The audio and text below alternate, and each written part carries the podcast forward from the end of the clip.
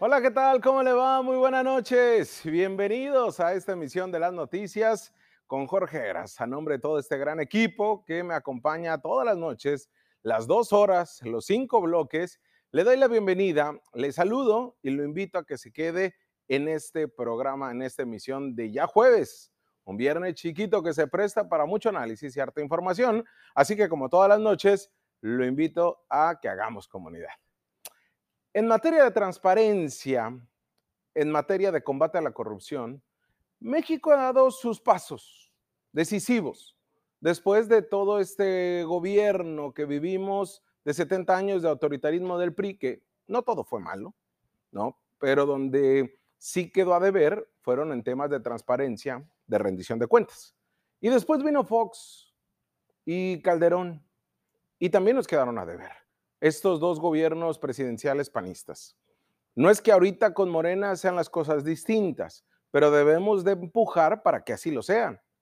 Pero por eso nuestro país, a través de las organizaciones no gubernamentales, a través de la sociedad civil organizada, a través del periodismo, es como hemos podido ir avanzando, exigiendo. Lo que nos terminó dejando el presidente Vicente Fox, por ejemplo, fue un instituto de transparencia. Pero de ahí a que verdaderamente funcione, tiene sus grandes dudas. También lo que hemos tenido que ir empujando son ejercicios de rendición de cuentas verdadero. Pero existen asignaturas pendientes y es imperativo encontrar, usted y yo, una solución que asegure el tránsito hacia una viabilidad democrática.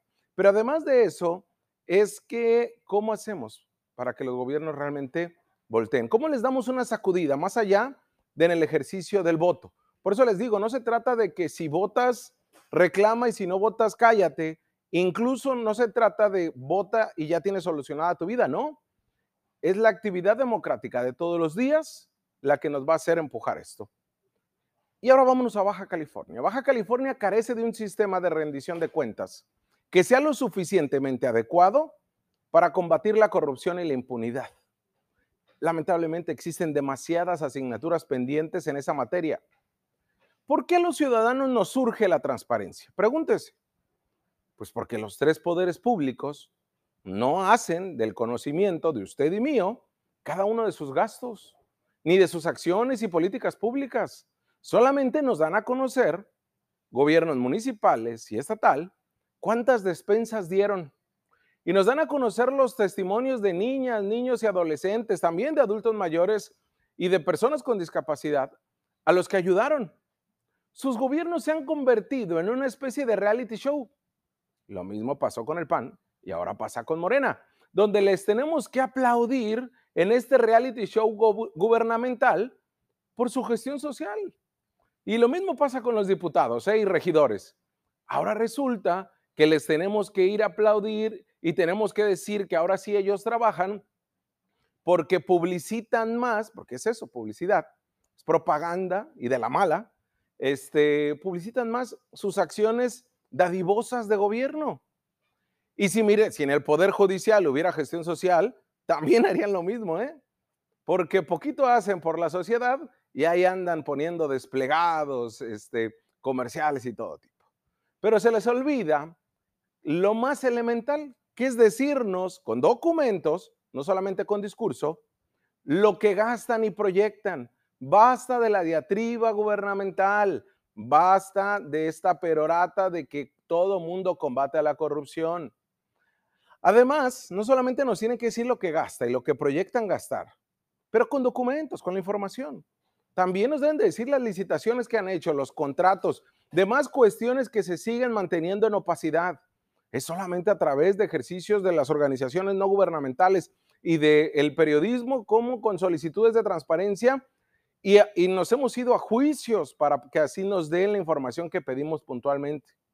Pues bueno, requerimos los ciudadanos de esa transparencia, porque esa transparencia hay que entenderla que nos da los insumos, nos da estas herramientas elementales para participar activamente en la vida democrática de nuestro país, de nuestro Estado. Es decir, toda esta transparencia abona a la democracia participativa, esa que nos surge, a una verdadera rendición de cuentas. Esto es un sistema que nos permita someter al escrutinio público, que eso hacemos todos los días aquí usted y yo, las circunstancias, los datos y sucesos que son de interés general y que por diversos motivos permanecen muchas veces en la opacidad. Pero además nos permite a nosotros, los ciudadanos, sancionar a aquellos gobernantes que se excedieron en el ejercicio de sus atribuciones. Y vaya que nos faltan dedos para nombrar a diputados, regidores, gobernantes, alcaldes y hasta presidentes que se han servido con la cuchara grande y que gozan de total impunidad. Pero también el combate a la corrupción gubernamental no es algo que no sepan nuestros gobiernos, no es algo que no sepan que tienen que hacer. Mire, desde la Secretaría de la Función Pública en el gobierno de Felipe Calderón, hace ya nueve años se planteaba esto como uno de sus ejes de gobierno.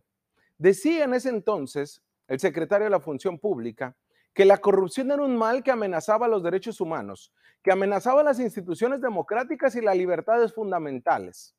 Señalaba también en épocas de Enrique Peña Nieto que la corrupción frenaba el desarrollo económico y social, que agudizaba la pobreza para millones de mexicanos, que favorecía la consolidación de élites y burocracias políticas y económicas, pero que además la corrupción afecta la credibilidad y legitimidad de los gobiernos e impide que los recursos públicos coadyuven al desarrollo y bienestar de la sociedad.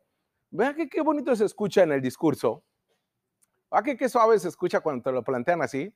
Vaya, hasta uno siente que ahora sí van a chambear, ¿no? Eso no lo dijo Calderón, eso no lo dijo Peña, así textual, ¿eh?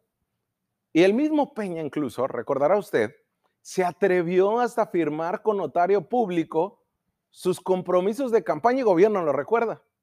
Entre los que incluía la transparencia, la rendición de cuentas y el combate a la corrupción como ejes de gobierno, los cuales sabemos que incumplió. Sí, confirma de notario y toda la cosa. ¿Por qué le digo esto? Porque Bonilla nos incumplió y lo hemos demostrado aquí y evidenciado. Más allá que el propio gobernador tenga sus cortesanos del poder que a todo le aplauden y que todo le dicen que sí. Nosotros desde el periodismo no. Pero más allá de todo eso, a, días que se vaya, ¿cuáles son los nuevos retos para el gobierno entrante? Con el gobierno entrante seguiremos igual, de manera puntual señalando y cuestionando. Pero el día de hoy da un evento protocolario interesante. La gobernadora electa de Baja California, Marina del Pilar Ávila Olmeda. Y lo hace con los integrantes de su gabinete lo hace en La Rumorosa, en este campo Alaska, ubicado en este poblado este, del municipio de Tecate. Ahí, Marina del Pilar Ávila Olmeda, como usted puede observar, y los integrantes de su gabinete firmaron el acuerdo por la transparencia y en contra de la corrupción gubernamental. Se reunieron eh, en este segundo gobierno de Morena en Baja California, que entrará en funciones el primero de noviembre. Ahí Marina del Pilar Ávila Olmeda dijo que el combate a la corrupción es uno de sus principales ejes de gobierno, pero además principales postulados de la cuarta transformación y del presidente Andrés Manuel López Obrador. Ahí reiteró que la corrupción es el mayor obstáculo para el desarrollo de un gobierno estatal y de una nación, por lo que con servidores públicos honestos se puede sacar adelante los proyectos que necesitan la población.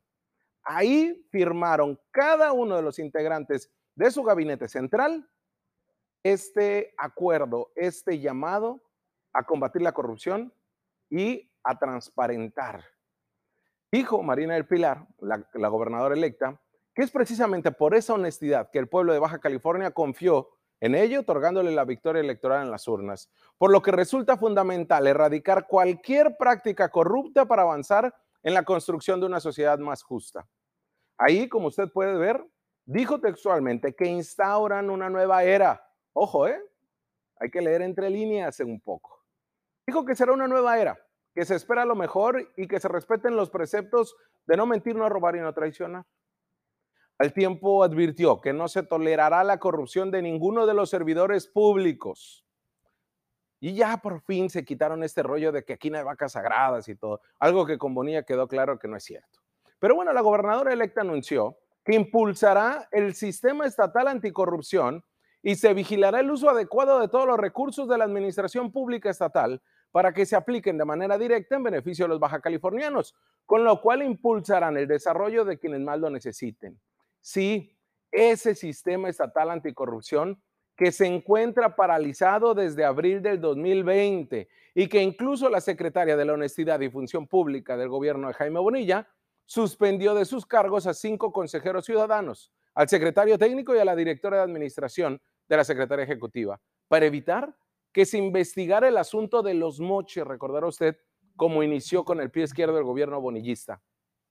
Y que justamente en aras de la transparencia, el juzgado de distrito del Poder Judicial de la Federación ordenó al gobierno de Baja California la restitución del secretario ejecutivo Luis Irineo y de Jorge Topete, uno de los cinco consejeros suspendidos.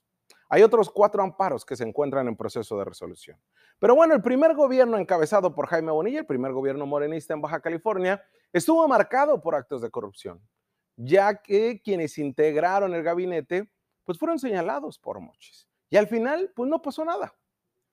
En el caso, sabemos y lo dimos cuenta acá, que fue un chisme que se armó desde el gabinete central de Jaime Bonilla y que no supieron parar. Pero además, después hubo otra, eh, cómo se involucraron tanto la secretaria de la Función Pública, como el propio Amador Rodríguez Lozano, eh, como el, el exoficial mayor y ahora, y ahora este comisionado del sistema penitenciario. No hubo consecuencias administrativas, solamente posicionamientos mediáticos y filtraciones a medios de comunicación.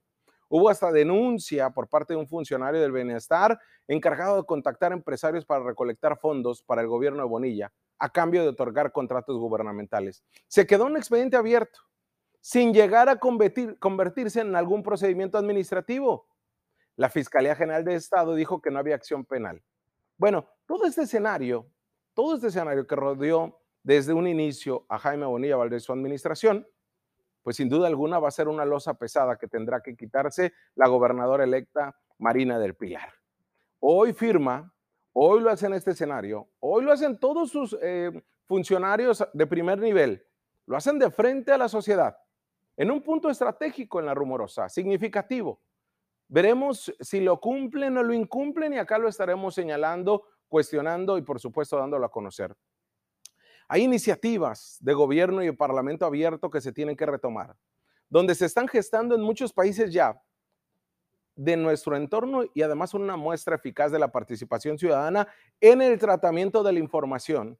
Se elaboran herramientas que visualizan y facilitan la consulta y reutilización de los mismos datos. Hay una lucha, señoras y señores, de usted y mía, lo sé, por la transparencia política, el acceso a la información como una constante, una rendición de cuentas, un verdadero trabajo a la corrupción.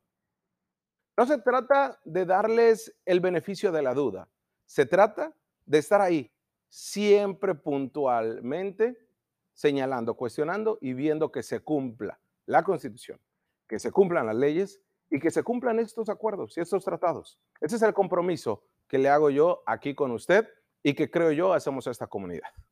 Vamos a una pausa y volvemos con eso.